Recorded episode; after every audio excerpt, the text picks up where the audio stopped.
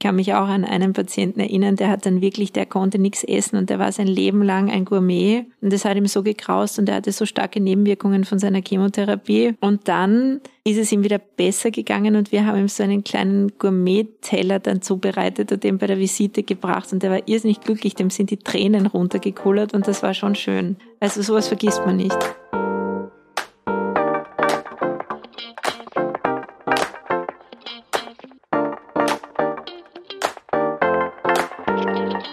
Hallo und herzlich willkommen zur 16. Folge von Hochpalliativ, dem Podcast durch die Höhen und Tiefen der Palliativcare in Österreich.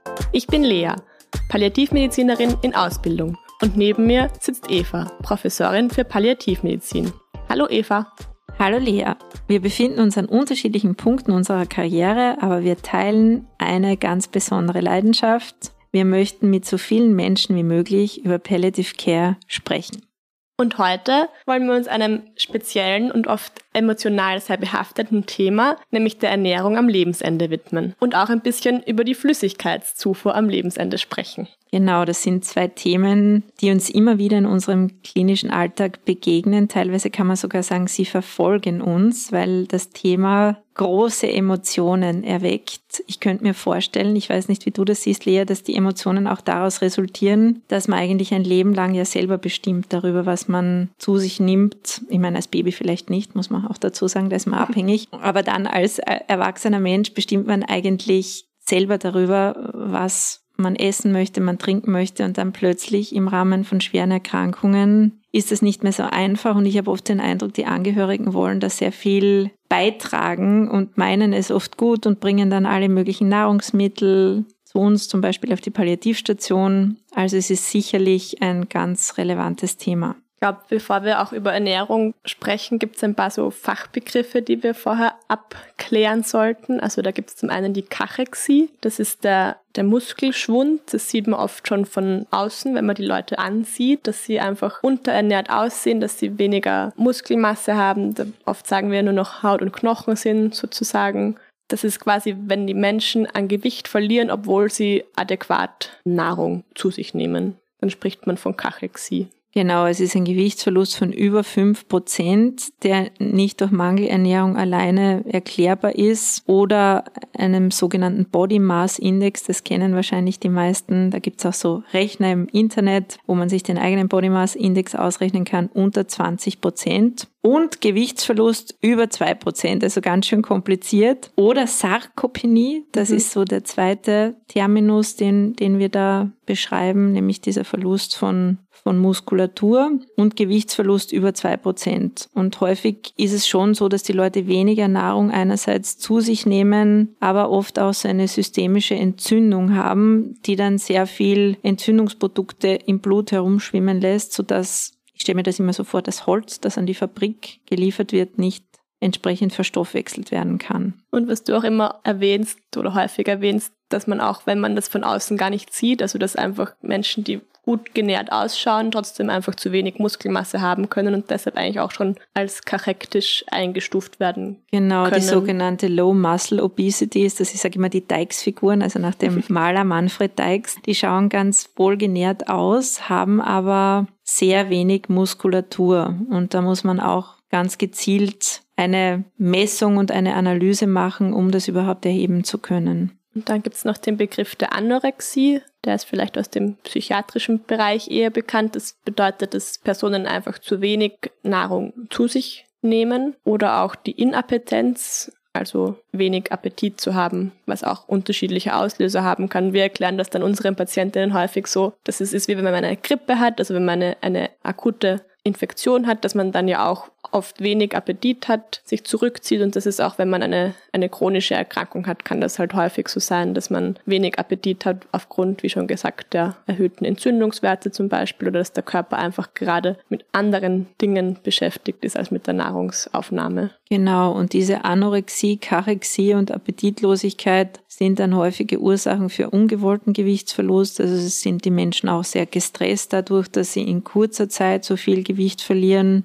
und das bedingt dann wiederum den Verlust an Muskulatur, also diese sogenannte Sarkopenie. Dann kommt es zu Einschränkungen, dann kommt es zu Anfälligkeit für Infektionen. Und deswegen möchten wir hier an dieser Stelle auch dafür plädieren, dass eine Ernährungsberatung etwas ganz Essentielles ist und die sollte eigentlich in regelmäßigen Abständen erfolgen und nicht immer erst an, wenn der Hut brennt, weil irgendwann gibt es das sogenannte Stadium der refraktären, so viele Fremdwörter, Karexie. Also das ist dann das Vollbild des Verlustes an Muskulatur und an Gewicht, wo dann wenig Maßnahmen noch etwas bringen und deswegen ist es so wichtig, möglichst früh anzusetzen. Und heute soll es ja primär um die Ernährung am Lebensende gehen, aber ich glaube, es ist trotzdem wichtig, am Anfang nochmal zu sagen, dass eben ein Drittel der Patientinnen mit einer Tumorerkrankung versterben an der Kachexie, also gar nicht an der Tumorerkrankung selbst, sondern eher an den Folgen der Tumorerkrankung. Eben, wie du jetzt gerade gesagt hast, dass man frühzeitig eine Ernährungsberatung, eine Diätologin hinzuzieht und um Rat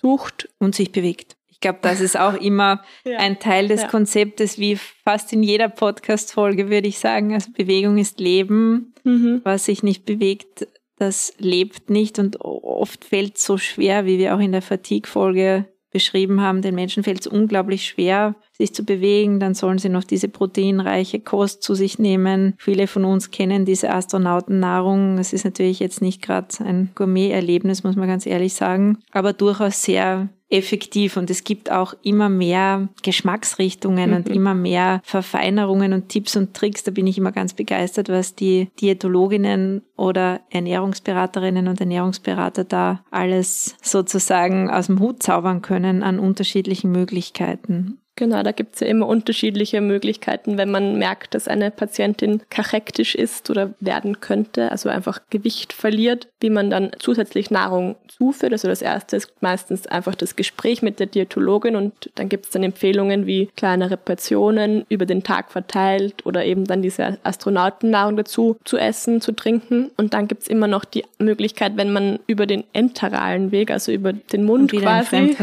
über den normalen Weg, sage ich jetzt mal, also durch über den Mund schlucken und über den Magen und so weiter Nahrung aufzunehmen. Wenn man da keine Nahrung mehr aufnehmen kann oder zu wenig aufnimmt, gibt es immer die Möglichkeit, dass man auch noch über die Vene Nahrung dazu gibt. Und das ist, glaube ich, auch das, was wir am häufigsten am Lebensende von zum Beispiel den Angehörigen als Frage oder Wunsch bekommen. Kann man genau. nicht noch Nahrung über die Vene geben? Das nennen wir parenterale Ernährung, also unter Umgehung des Magens sozusagen. Und das ist, muss man ganz ehrlich sagen, eigentlich immer unphysiologisch. Also der physiologischste Weg, den wir hier haben, ich glaube, das können wir auch alle gut nachvollziehen, ist der, dass wir die Nahrung direkt zu uns nehmen können. Wenn das nicht möglich ist, dann gibt es auch die sogenannte PEG-Sonde, wo man aber bei fortgeschrittenen Erkrankungen sehr zurückhaltend sein sollte, auch bei fortgeschrittenen Demenzerkrankungen. Das ist, glaube ich, wieder mhm. ein anderes großes Thema. Da geht es auch direkt in den Magen. Und dann gibt es die sogenannte parenterale Ernährung, die dann meist über ein kleines Kastel unter dem Schlüsselbein über einen sogenannten Portercard verabreicht werden kann oder auch über so einen peripheren invasiven Katheter in der Armbeuge.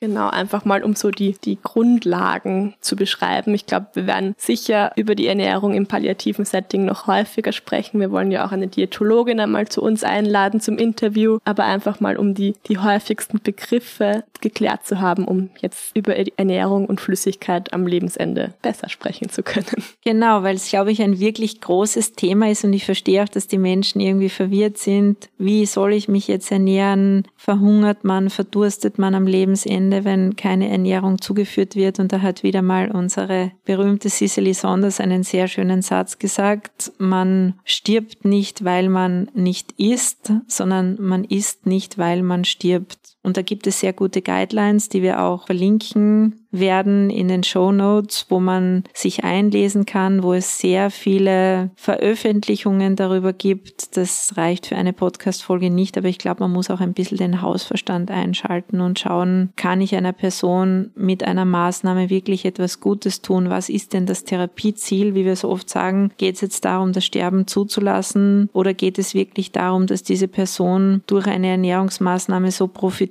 dass sie sozusagen an Gewicht zunimmt? nehmen kann, dass das Immunsystem sich ein bisschen stabilisiert und dass man dann, das muss man ja auch bedenken, wenn es um Tumorerkrankungen geht, diesen katabolen Driver also oft die Tumorerkrankung selber, entsprechend behandeln kann. Das ist aber in einem weit fortgeschrittenen Erkrankungsstadium häufig nicht mehr möglich. Und dann sind Ernährungsmaßnahmen, und das ist, glaube ich, ganz wichtig, dass wir das erwähnen, keine Maßnahme des Komforts. Also so quasi, ich schütte was hinein und dann geht es den Leuten besser. So einfach funktioniert das nicht, sondern der Körper ist häufig überfordert damit. Es kommt zu Wassereinlagerungen. Es kommt auch manchmal zu vermehrten Sekretbildungen, dass du richtig hörst, wie die Leute so schon teilweise, wie soll ich das jetzt schön beschreiben, also so, so brodeln oder vermehrten Speichelfluss haben. Und da müssen wir uns dann schon sehr gut überlegen, macht es wirklich Sinn? Und das mit den Leuten selber auch besprechen, weil die sagen manchmal, ich habe das Gefühl, das tut mir nicht gut. Manchmal sagen sie auch, ich hänge extrem an meine Ernährung und das tut mir so gut. Und ich finde auch da gibt es nicht so ein Dogma, wo du sagst, diese drei Werte sagen mir jetzt ganz genau, was ich machen soll. Wie so oft im Palliativbereich. Ich finde es auch immer schwierig, weil, also wenn es schon gestartet wurde, die Ernährung über die Vene zum Beispiel, weil zum Beispiel ein Schluckproblem vorliegt und eine PEC-Sonde, also eine Sonde über den Magen nicht möglich war, ist es, finde ich, auch immer was anderes, die zu beenden, als wenn man jetzt in der letzten Lebensphase damit beginnen würde oder in der Sterbephase damit beginnen würde. Das stimmt auf jeden Fall. Also ich glaube, es ist ein Thema, wo man auch im Team entscheiden sollte. Ich finde, dass hier das Pflegepersonal extrem wertvoll ist, weil die oft mitbekommen, wie es den Leuten mit der Ernährung geht und uns da auch Rückmeldung geben können. Und ich finde generell in solchen Situationen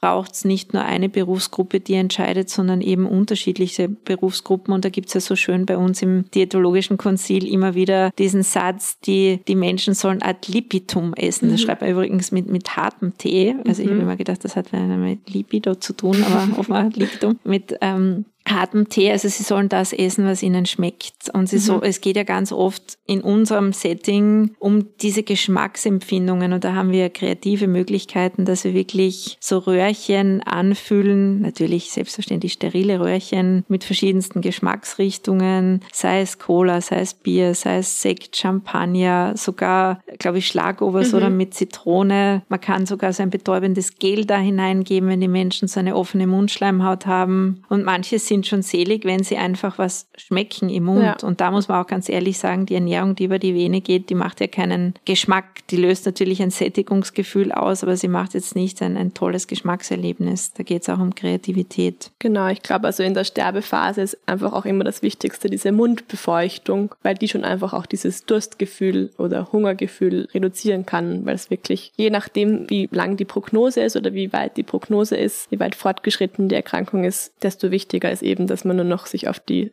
aufs Wohlbefinden konzentriert. Ich finde, das ist auch ganz schön in diesen Leitlinien von der Europäischen Gesellschaft für medizinische Onkologie zusammengefasst, weil wir ja jetzt auch irgendwie ständig vom Lebensende reden, aber das ist halt auch wieder so eine Definitionssache. Wann, wann beginnt das Lebensende? Das Mit der Geburt. schwierig. Und da gibt es zum Beispiel diese eine Grafik, da steht, wenn man von einer Prognose mehr als drei bis sechs Monate ausgeht, dann ist es halt wichtig, das regelmäßig zu screenen, also regelmäßig zu schauen, wie welche medizinischen oder Ernährungsinterventionen es gibt und welche man anwenden kann und fortführen soll. Und wenn die, wenn die Lebenserwartung unter drei bis sechs Monate ist, dann sollte man eigentlich die Invasivität der Intervention. Also wenn das jetzt zum Beispiel eine Ernährung über die Vene ist, das wird als quasi invasivste Form der Ernährung, denke ich mal, angesehen, dass man das quasi dann reduziert. Und sich überlegt, ob jemand zum Beispiel einen zentralen Zugang braucht, weil das ist, glaube ich, ganz wichtig, dass wir das erwähnen. Diese klassischen Venenzugänge, da gibt es schon so Ernährungsformen, so periphere Ernährung, aber das ist eigentlich nur für wenige Tage geeignet. Und wenn man das über einen längeren Zeitraum gibt, braucht man dafür einen zentral venösen Zugang. Mhm. Der kann sich wiederum infizieren. Das sehen wir nicht so selten, dass diese Zugänge sehr gut gepflegt werden müssen. Sonst müssen die auch wieder raus, dann muss wieder ein neuer rein. Und ich glaube, es geht immer um diese berühmte Frage, ist natürlich ein Umbrella-Term, also ein Terminus, wo vieles drunter fällt, der Lebensqualität. Aber ob eine Maßnahme wirklich geeignet ist,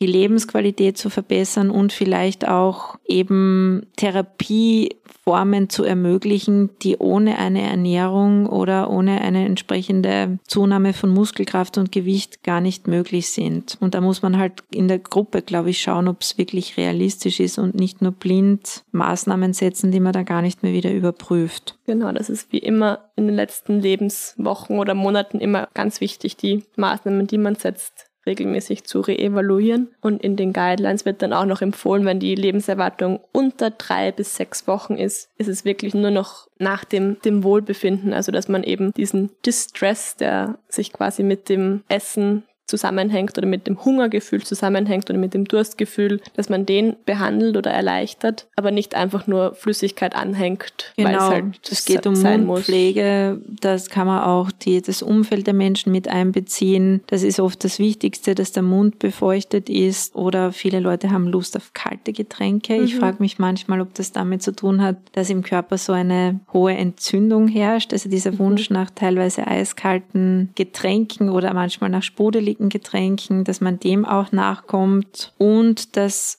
es sicherlich auch darauf ankommt, welche Erkrankung hat ein Mensch. Also wir sprechen ja sehr oft von Menschen mit onkologischen Erkrankungen, wobei auch hier wieder zu betonen ist, dass alle Menschen ein Anrecht auf eine gute Palliativversorgung haben, von Kindheit an, egal in welcher Situation. Und da ist, glaube ich, auch wichtig, dass wir sagen, beim Hals-Nasen-Ohren-Tumoren ist es ja so, dass man relativ frühzeitig so eine PEG-Sonde setzt, weil davon auszugehen ist, dass bei manchen Tumoren im Hals-Nasen-Ohren-Bereich die Nahrungsaufnahme nicht mehr so wird erfolgen können. Und da versucht man eben den möglichst physiologischen Weg zu gehen. Und da ist diese PEG-Sonde absolut sinnvoll, während sie bei einem Menschen mit einer fortgeschrittenen Demenzerkrankung, der immer schon äußert, ich möchte eigentlich nicht essen, gibt es schon ganz viel Literatur Literatur dazu nicht gemacht werden sollte. Und ich kann schon verstehen, dass die Gesellschaft damit überfordert ist, weil die Medizin ist damit auch überfordert und dann passiert halt manchmal so ein blinder Aktionismus und was dann mal drinnen ist im Körper, das ist dann, wird dann meistens halt auch genützt und bedient und oft ist gar kein klares Therapieziel da.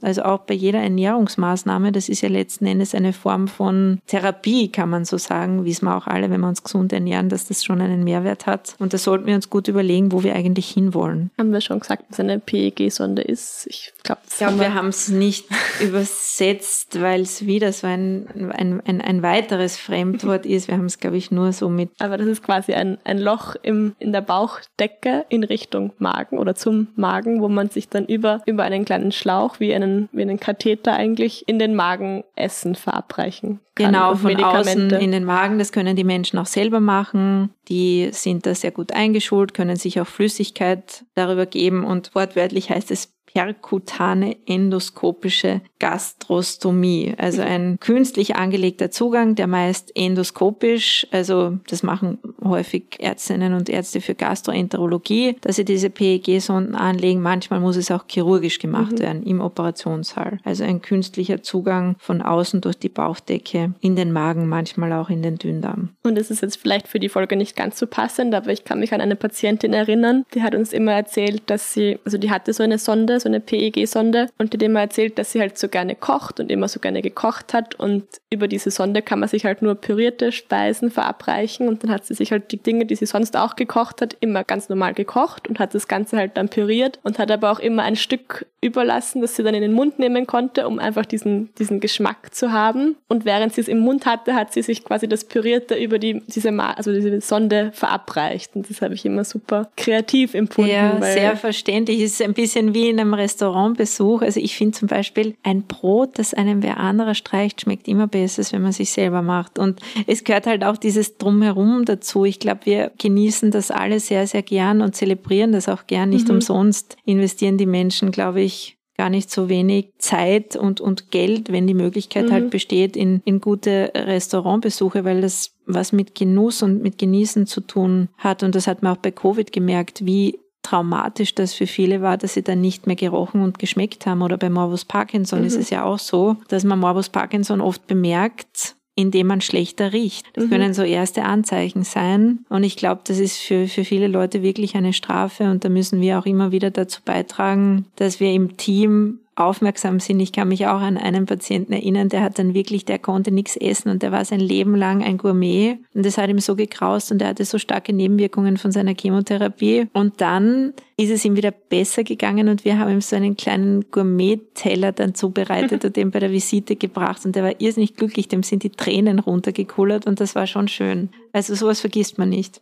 Ja, der Body Mass Index alleine ist, glaube ich, nicht wirklich zielführend. Es gibt in der Medizin ja für alles Mögliche ein Assessment. Es gibt auch die sogenannten GLIM-Kriterien, auf die können wir in den Shownotes verweisen. Das ist sozusagen ein globaler Konsens für die Diagnose einer Mangelernährung bei Erwachsenen, sowohl stationär als auch ambulant, also nicht nur im Krankenhaus sondern auch in der Ordination. Also es kann man im Internet abrufen, diese sogenannten GLIM-Kriterien. Und was uns auch noch wichtig ist, ist dieses gemeinsam klug entscheiden, also choosing wisely.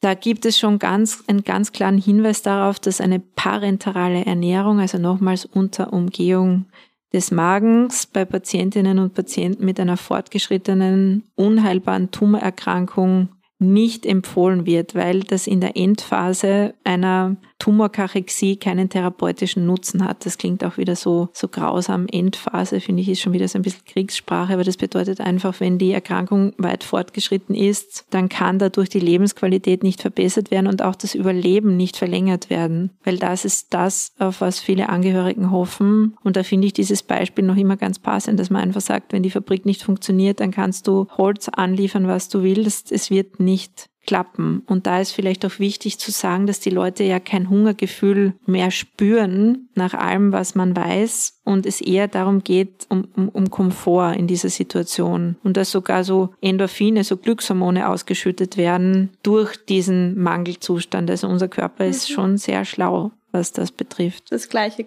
gilt ja auch für die Flüssigkeit. Also es ist in der Sterbephase ist die Studienlage klar für Nachteile bei einer Rehydrierung. Also wenn man genügend Flüssigkeit zuführt dem Körper über die Vene, ist es ein klarer Nachteil. Also es ist eher besser zu sozusagen dehydrieren als Flüssigkeit zuzuführen, mit der der Körper gar nicht mehr umgehen könnte in dieser Phase. Ja, da hat es eine Studie gegeben, die ist eh schon ein Zeitl her von Eduardo, Eduardo Bruera, der übrigens, glaube ich, über, über 1000 Publikationen hat, wenn man in die PubMed schaut, unglaublich. Und da haben sie über einen Rucksack 100 Milliliter Placebo als Placebo. Das bedeutet, also man macht in den Studien, um das kurz zu erklären, oft so eine Gruppe, wo man eine Intervention macht. Das war in dem Fall ein Liter Flüssigkeit. Und dann gab es eine Kontrollgruppe und die haben quasi nichts bekommen und dieses Nix Mix war halt 100 Milliliter über einen Rucksack, damit die beiden Gruppen sozusagen nicht wissen, ob sie jetzt was kriegen oder ob sie nichts bekommen. Und da ist eigentlich kein Unterschied rausgekommen. Jetzt kannst du diese Studie so oder so interpretieren. Du kannst auch sagen, es gibt Situationen, ich glaube, die haben wir alle erlebt, wo Menschen vielleicht viele Tage lang im Sterben liegen und wo ein unglaublicher Druck da ist, aus welchen Gründen auch immer. Und dann irgendwer sagt, na gut, dann geben wir halt einen halben Liter Flüssigkeit. Das ist eh so wie Placebo mehr oder weniger damit Ruhe ist sozusagen, damit man nicht diskutieren und streiten muss. Ich glaube in der Situation, dass es extremst wichtig ist, darüber aufzuklären, dass hier der Sterbeprozess begonnen hat und eher davon Abstand zu halten, so Showmaßnahmen mhm. zu setzen. Aber auch ich habe mich schon dabei ertappt, dass es nicht in Stein gemeißelt sein muss. Also man wird vielleicht das Sterben damit aufhalten. Das ist schon richtig, so wie du sagst. Ja, und wenn das Sterben begonnen hat, dann ist halt immer die Frage, wenn es eh klar ist, wohin die Reise geht, wer möchte jetzt, dass dieser Sterbeprozess aufgehalten wird? Ist das wirklich der Mensch selber? Das mhm. wissen wir ja meistens nicht. Oder sind das wir von außen? Also es ist ein unglaublich herausforderndes Thema, aber ich habe so erlebt, wenn man mit den Menschen ganz offen gesprochen hat und gesagt hat, dass wir diese Frage sehr oft gestellt kriegen und dass wir uns damit so oft beschäftigen, wie der Bäcker mit dem Brötchen backen, dass dann eigentlich viel Verständnis herrscht. Nur wenn wir selber nicht diese innere Klarheit mhm. haben, dann kann das Außen die Klarheit, glaube ich, auch nicht haben. Also ich habe es auch immer so erlebt eigentlich, dass es halt viel, viel Druck da ist bei der Aufnahme, oft von den Patientinnen selbst viel Druck essen zu müssen und dass die Patientinnen es dann oft auch als erleichternd finden, wenn man sagt, sie müssen sich da jetzt nicht stressen, es gibt unterschiedliche Möglichkeiten. Und jetzt zum Beispiel in der Sterbephase ist dann eben oft der Druck von den Angehörigen da und wenn man einfach die am besten von Anfang an mit ins Boot holt und immer alles gemeinsam bespricht und erklärt und dann auch gemeinsam aushält, war das eigentlich für alle Beteiligten immer eine große Erleichterung. Es ist halt immer oft viel, viel Mut notwendig, um es klar anzusprechen, dass jetzt die Sterbephase da ist oder dass es jetzt wahrscheinlich drei, unter drei Wochen nur noch eine Lebenserwartung da ist, dass man dann das halt anspricht. Ja, und oft, wenn wir wo auf Konsil gehen, erlebe ich, dass wir eigentlich geholt werden zu einem sterbenden Menschen und dann kommst du in das Zimmer und da hängt alles Mögliche und wir sollen dann von außen sozusagen kommen und das alles wegnehmen. Da wäre es manchmal schon zielführend, sich halt zu überlegen, primär, wie kommuniziere ich nach außen und was ist mit diesem Menschen jetzt in der Situation los und wo wird das Ganze sozusagen hinführen? Weil ich glaube, wenn man das ewig so laufen lässt, dann müssten alle Menschen mit einer künstlichen Ernährung und mit Flüssigkeit sterben. Und uns ist ja wohl, glaube ich, klar, dass das nicht zielführend sein kann. Und deswegen würde ich den Pathway so sehen, wieder das Nützen der Intelligenz der Gruppe. Ernährungsberaterinnen haben einen ganz wesentlichen Bestandteil, glaube ich, nicht nur in der Onkologie, in der Palliative Care, sondern in vielen, vielen anderen Bereichen, weil Erkrankungen und Bettlägerigkeit kosten einfach Muskeln Muskulatur.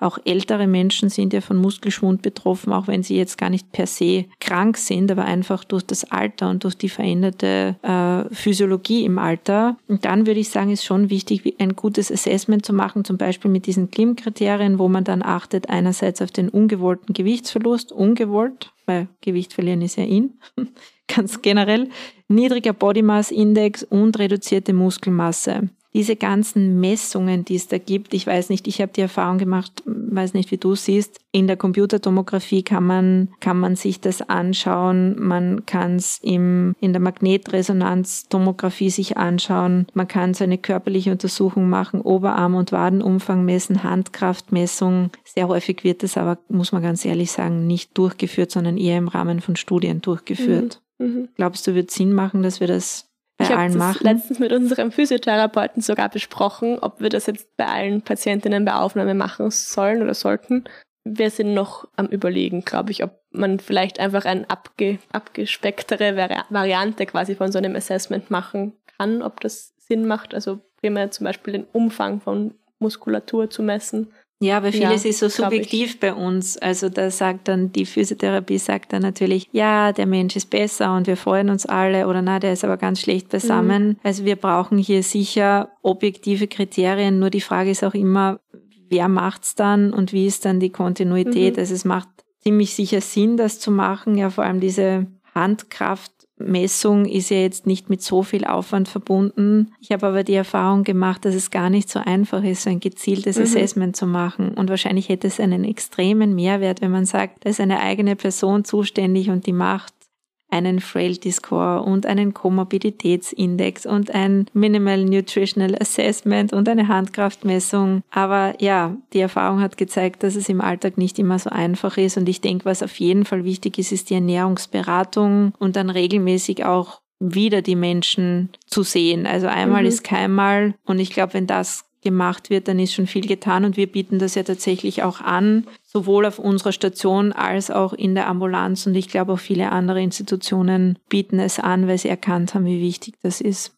Genau, und ich glaube auch diese ganzen Assessments beziehen sich jetzt gar nicht aufs Lebensende, sondern die sollten ja schon viel, viel früher stattfinden. Also äh, am besten mit der Diagnosestellung einer äh, unheilbaren Erkrankung, was wieder für die in frühzeitige Integration von Palliativmedizin oder Palliativcare spricht, weil einfach man weiß, dass die Kachexie eben bei vielen terminal kranken Patientinnen ein großes Thema ist, die man aber eben frühzeitig erkennen muss und darauf reagieren sollte.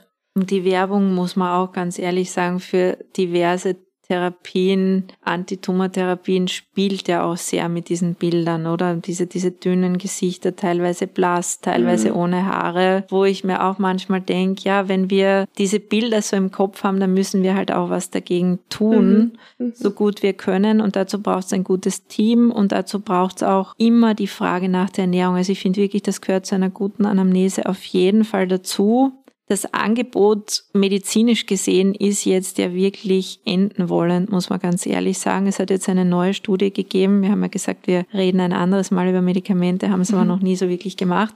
Aber da gibt es ein Medikament, das in der Psychiatrie sehr häufig verwendet wird, das Olanzapin. Und das hat als mögliche Nebenwirkung Gewichtszunahme. Also manchmal nützt man auch die Nebenwirkungen und wird auch im Palliativbereich eingesetzt zur Bekämpfung von Übelkeit oder zur Linderung, ist vielleicht besser als Bekämpfung, zur Linderung von Übelkeit und zur Appetitsteigerung. Und da hat es eine Studie gegeben, die ist im Jahr 2023 veröffentlicht worden, können wir auch verlinken.